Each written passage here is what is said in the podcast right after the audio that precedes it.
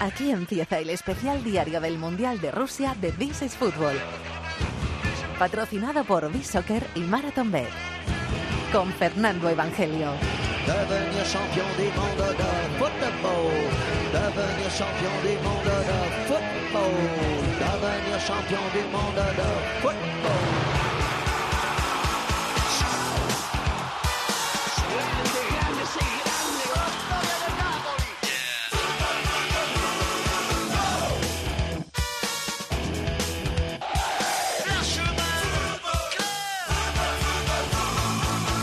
¿Qué tal? Bienvenidos al Rincón del Fútbol Internacional en la cadena COPE. This is Fútbol Especial Diario Mundial de Rusia 2018.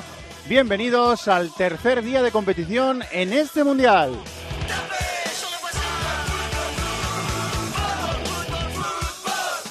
Bienvenidos al único día de competición en el que hemos tenido cuatro partidos. Hemos tenido los dos partidos del grupo C, distribuidos uno por la mañana, el de Francia, que al final ha ganado, y después por la tarde el de su grupo, que ha ganado Dinamarca 0-1 a Perú, y después hemos tenido los dos partidos del grupo D. Así que ya tenemos la mitad de los partidos de la primera jornada disputados en esta primera jornada de Mundial.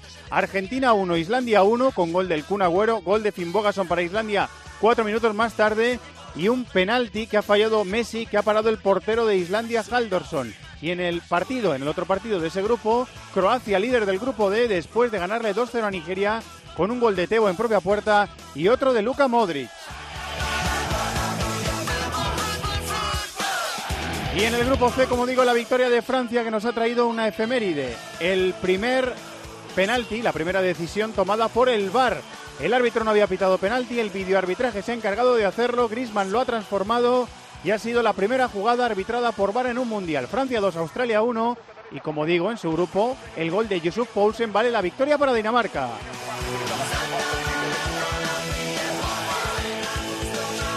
Así que hemos tenido una intensa jornada de sábado en el Mundial de Rusia. Este ha sido el gol del día.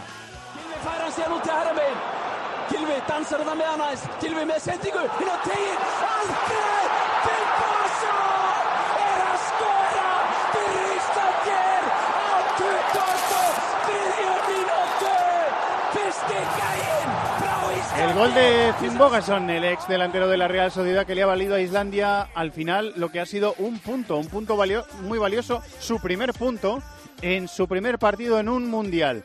Hemos oído el gol de Islandia, ha querido eh, nuestro productor Alex Ibáñez que también escuchéis lo que ha pasado con el penalti de Messi. Para pegarle la pulga, no me digan a dónde le va a pegar porque con este nunca se sabe, a qué palo va nunca se sabe. La gran oportunidad para la Argentina.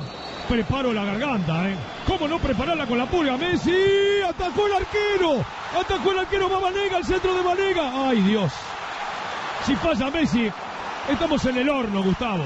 El arquero... Va Messi, Messi tapó el arquero, rebote, viene Vanega, rebote, la sacaron. No se puede creer. Le taparon al penal. Carrera Messi, allí va Messi, le pegó, atajó el arquero, atajó el arquero, viene el centro atrás.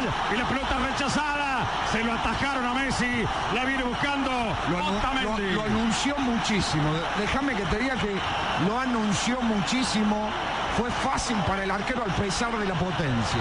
La atajó Haldorsson, buen arquero el irlandés, lo anunció Messi, es cierto, se ha perdido el penal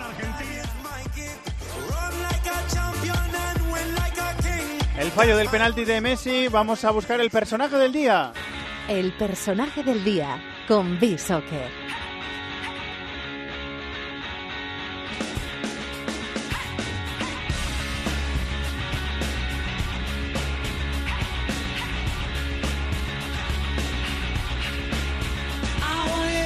Quique Salvatierra, compañero. Málaga, muy buenas, ¿cómo estás? Muy buena, Fernando.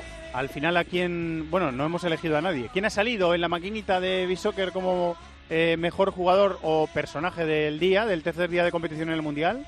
Pues mira, ha estado muy, muy igualado entre dos porteros y al final, pues el penalti parado a Messi se ha- ha- creo que ha terminado decantado la balanza, así que Haldorsson ha sido el mejor jugador de, de esta tremenda jornada, eh, hasta siete intervenciones muy buenas en la portería y luego también el penalti que le ha parado a Messi que le ha dado ese histórico punto a, Islandia en su debut eh, mundialista. El segundo, que se ha quedado muy muy cerquita, ha sido Schmeichel, que también ha hecho un partido espectacular ante Perú, que creo que ha llegado a rematar más de 14 veces, pero gran partido del guardameta danés, que en este caso pues se ha quedado segundo. Y es curioso que en un partido que esperábamos mucho, Croacia-Nigeria, solo dos remates a cada portero. Así que dos porteros protagonistas en esta jornada. El personaje del día para Bishoker, el portero de Islandia. Muchas gracias, Kike. Compañero, un abrazo. Un abrazo, hasta mañana. Vamos a resumir la jornada.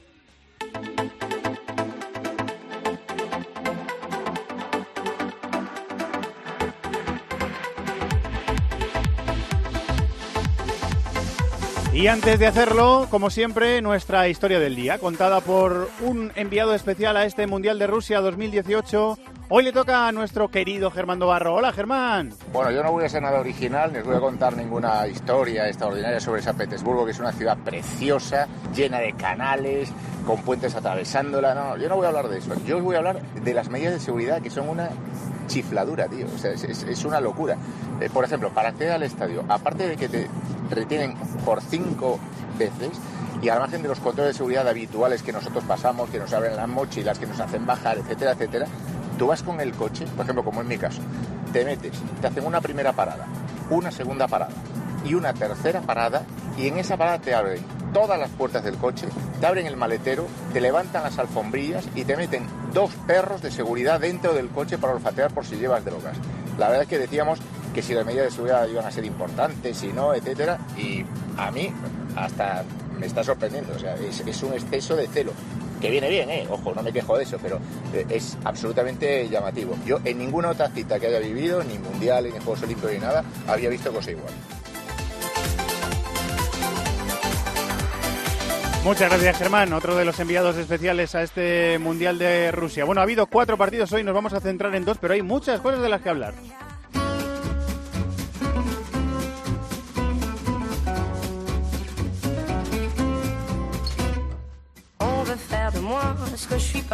Compañero de Bean Sports y Gol Televisión, Alen Valnegri. Hola, Alen, muy buenas, ¿cómo estás? Fernando, buenas noches, muy bien, gracias. ¿Y tú? Muy buenas, bien, aquí estamos. Estamos eh, intentando llegar a todo, cubrir el Mundial de la mejor forma posible. Eh, bueno, Francia 2, Australia 1, que es lo que quería comentar contigo. Griezmann de penalti decretado por el VAR, la primera jugada en un Mundial decretada por el videoarbitraje. Jedina que empató de penalti después y Pogba de una forma un poquito extraña y también eh, con ayuda de la tecnología de la eh, de la línea de gol de la tecnología de línea de gol y con ayuda también de un defensor que es el que desvía de Perú ha logrado hacer el 2-1 para Francia.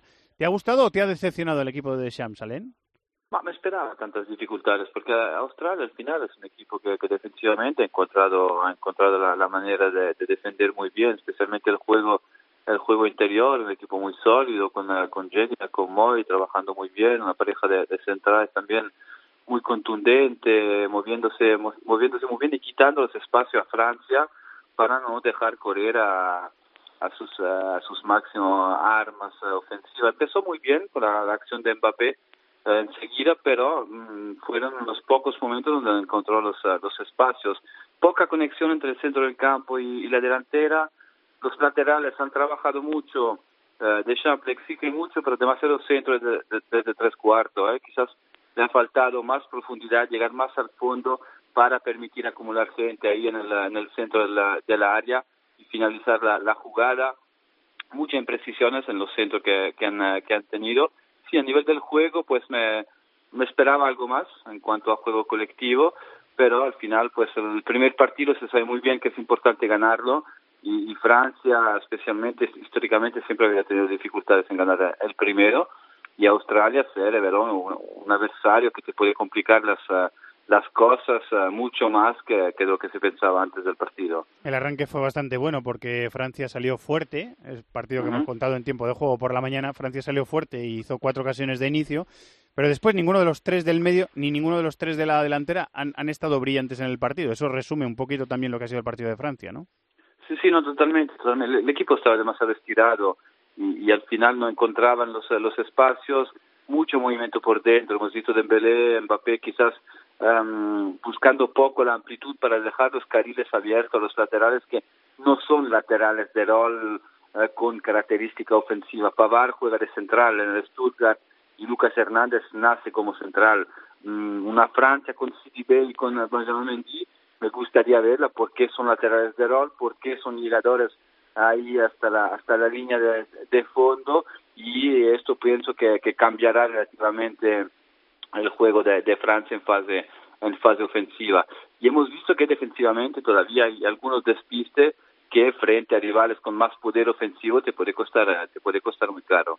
Eh, vamos a ver si entran en el torneo Sidibe y Mendy poco a poco porque han llegado los dos eh, tocados. Para la providencial de Lloris en un momento del partido importante eh, y no sé si quieres comentar algo más de, de Francia, Alen.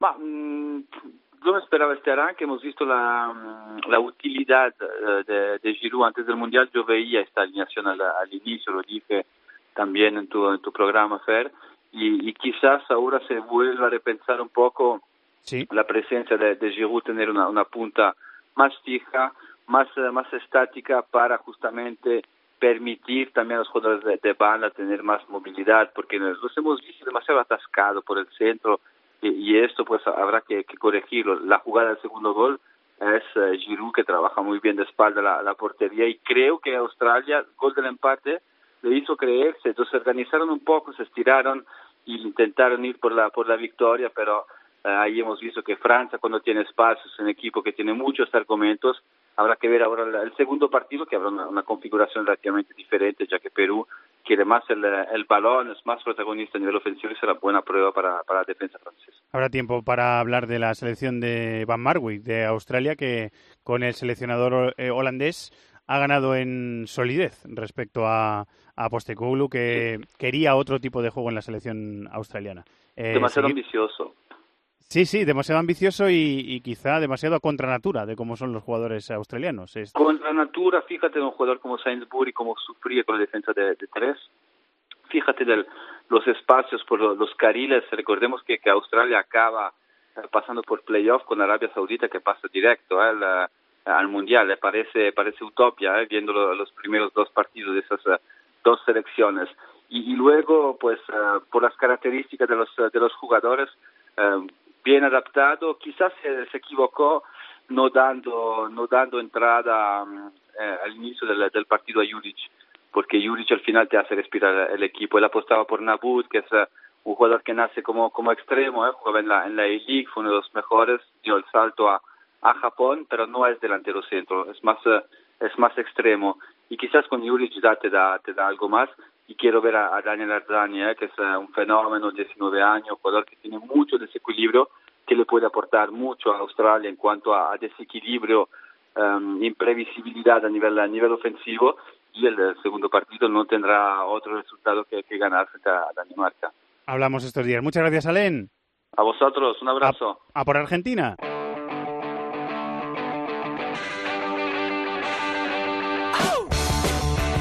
Hasta Nueva York. Volamos como siempre con nuestro querido Ariel Judas. Hola Ariel, compañero.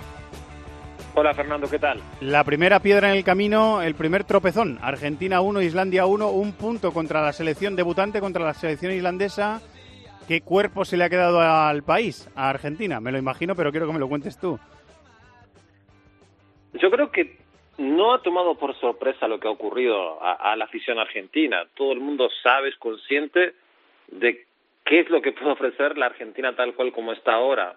Como sabemos, muy dependiente de alguna genialidad de Messi o de alguna buena tarde, buena noche de jugadores que sí tienen peso en el área, como pueden ser eh, el Kun que creo que ha tenido un, un papel bastante digno en, en, la tarde de hoy, pero no mucho más. Si sumamos a, además a eso la, la, la, la inconsistencia de algunas convocatorias, la docilidad que ha tenido la, la pareja de centrales en la defensa. Argentina tiene problemas, está en problemas y vamos a ver si va a llegar a tiempo, a ser a tiempo para enmendar un poquito el, el, el, el lío que tiene ahora mismo el equipo de San Paoli. Doble pivote con muchos problemas para crear, Biglia y Macherano en el medio, ni Meza ni sí. María han conseguido desbordar, el Kun ha sacado un par de buenos remates y ha creado peligro, eh, Messi ha habido momentos en los que ha desbordado, luego ha fallado ese, ese penalti, tampoco ha sido sobresaliente el partido del astro argentino del Barça. Eh, sí. y, a, y, ahora remar contra corriente, eh, contra corriente en un grupo muy complicado, ¿eh, Ariel? Este grupo es complicado, ¿eh? Sí, sí, y además ahora Croacia con, con la victoria que, que acaba de sacar se va a crecer. Cuando le toque jugar contra Nigeria probablemente se estén jugando los últimos cartuchos los jugadores del equipo africano. No va a ser para nada sencillo y por supuesto nada, nada, nada está asegurado para Argentina ahora mismo. Eh, los jugadores argentinos tras el partido, bueno, han hecho una especie de media culpa importante porque no es frecuente en ellos, sobre todo en Messi, que es quien ha tomado el testigo, ha hablado, se ha hecho cargo de, de no haber podido concretar ese penal que, que tuvo a sus pies, pero creo que ellos sienten que ha sido solo un tropiezo y que de aquí en adelante las cosas pueden funcionar mejor. Croacia es un equipo mucho mejor al que tiene Islandia y yo creo que va a ser un rival, un, un escollo complicadísimo para el equipo de San Paoli eh, en el próximo encuentro en esta fase de grupos del Mundial. Eh, bueno, vamos a verlo. Eh, vamos a ver si eh, Dybala eh, rodeando a Messi. Vamos a ver, ¿qué te, ¿qué te imaginas en los próximos partidos? ¿Te imaginas alguna solución nueva de, de San Paoli, Ariel, para terminar o no? Se está hablando de Facio como reemplazo de Rojo, de Mercado como un lateral más puro y más hecho y derecho en la defensa por el lado uh, derecho, Dybala tal vez, pero hasta ahora mm, San Paolo ha sido bastante tajante. San, eh, Dybala solo juega cuando Messi no esté, o sea que en principio no juega nunca en Argentina. Vamos a ver si este resultado amargo, este tropiezo contra Islandia, hace cambiar un poco la, la visión de San Paoli eh, con respecto a Dybala en este equipo, pero no hay mucho más, eso es lo más lo que más este, molesta y duele ahora mismo. No hay mucho más de donde rascar. Es esto y con esto Argentina tendrá que intentar superar la fase de grupos. Eh, Islandia no hace muchas cosas, pero lo poco que hace lo sabe hacer bien. ¿eh? Tiene el plan clarísimo y hoy le ha salido perfecto. Un puntito y, y a sumar. Pero todos sabíamos que Islandia iba a salir, salir a esto. A mí me parece que Argentina no ha tenido un plan, ya sea de parte de jugadores o de parte del cuerpo técnico, para intentar contrarrestar eh, el evidente juego, eh, no sé si defensivo, pero sí de cuidar mucho su mitad de campo, de no permitir eh, circular libremente a Messi, a los jugadores talentosos de Argentina. Ya sabíamos que iba a ser así y no ha hecho nada Argentina desde el banquillo para volcar eso, para cambiarlo. Muy bien, pues seguiremos viendo el torneo de Argentina, que se ha metido en problemas y vamos a ver cuál es el futuro de la selección de Messi y de San Paoli. Ariel, muchísimas gracias. Abrazo, Fernando, gracias. Habrá tiempo para hablar, pero hoy volvía a un Mundial 36 años después Perú. Ha tenido muchísima ilusión, ha tenido un espíritu ofensivo, ha atacado, ha tenido el balón, ha tenido buenos tramos de juego, ha tenido ocasiones, ha rematado, pero es Michael, el portero de Dinamarca, ya nos lo decía aquí que Salvatierra ha estado inmenso y Dinamarca al final, con un puntito de fortuna también que a veces hay que tenerla, se ha llevado el partido. 1-0 para Dinamarca y tres puntos para la selección escandinava.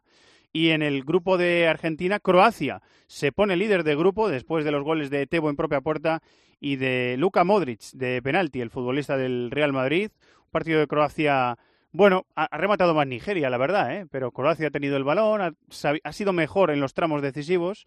Ha habido un muy buen partido de Kramaric, por ejemplo. Eh, ha jugado con eh, varios atacantes, con Mandzukic, que ha estado muy bien también, con Kramaric, con Rebic eh, y con Perisic, que es un centrocampista muy ofensivo. Sin medio centro posicional, con Modric y con Rakitic en el medio, y Croacia se ha llevado la victoria. Bueno, estamos terminando este This is Fútbol Diario y ahora tocan dos cosas. Lo primero, apostar al mejor partido de mañana.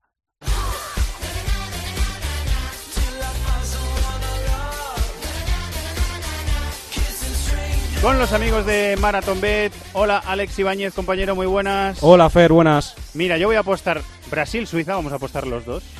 Y yo voy a apostar a que Brasil gana por un margen de dos goles o más, que se paga en Marathon Bet, buena cuota, 3,15 a 1. ¿Tú a qué apuestas? Yo apuesto partido de goles, ¿eh? más de 2,5 goles a 1,90. Qué bien.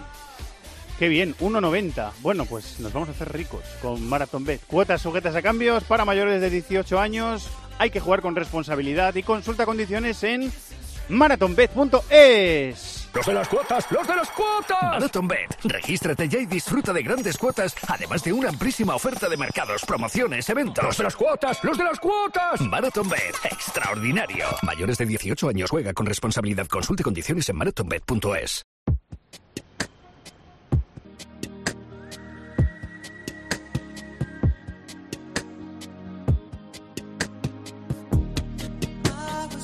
Volvemos a ser extraños en Moscú en esta noche cerrada en la capital rusa. Mañana tenemos una jornada muy intensa con tres partidos. Cerraremos con el Brasil-Suiza. Tenemos también en tiempo de juego que contar a partir de las 2 de la tarde el Costa Rica-Serbia y a las 5 el Alemania-México. ¿Qué quieres ver, maestro Maldini? Me apetece hoy mucho ver el debut de Brasil, como es lógico, pero ya no solo por ver a Neymar, sino por ver si definitivamente toma la decisión que yo espero que tome Tite de colocar a Coutinho como interior, porque Coutinho eh, si juega en, un, en el 4-3-3 del Brasil como interior, creo que el Brasil va a mejorar muchísimo a la hora de sacar la pelota. Y va a haber equipos que le presionen muy arriba y eso a Brasil le puede funcionar. Ojo, Suiza eh, es un equipo que no suele presionar muy arriba. En ese sentido no va a tener muchos problemas Brasil, pero tampoco creo que vaya a ser un partido cómodo. Así que ese Brasil-Suiza me apetece un montón. Muchas gracias, maestro. Mañana volvemos. Los enviados especiales de COPE y yo a la cabeza para este This is Fútbol Diario con el resumen de la cuarta jornada del Mundial, en este Mundial de Rusia. Que sigáis disfrutando de la radio y del Mundial. Un abrazo, hasta luego. Todo el fútbol internacional cabe en This is Fútbol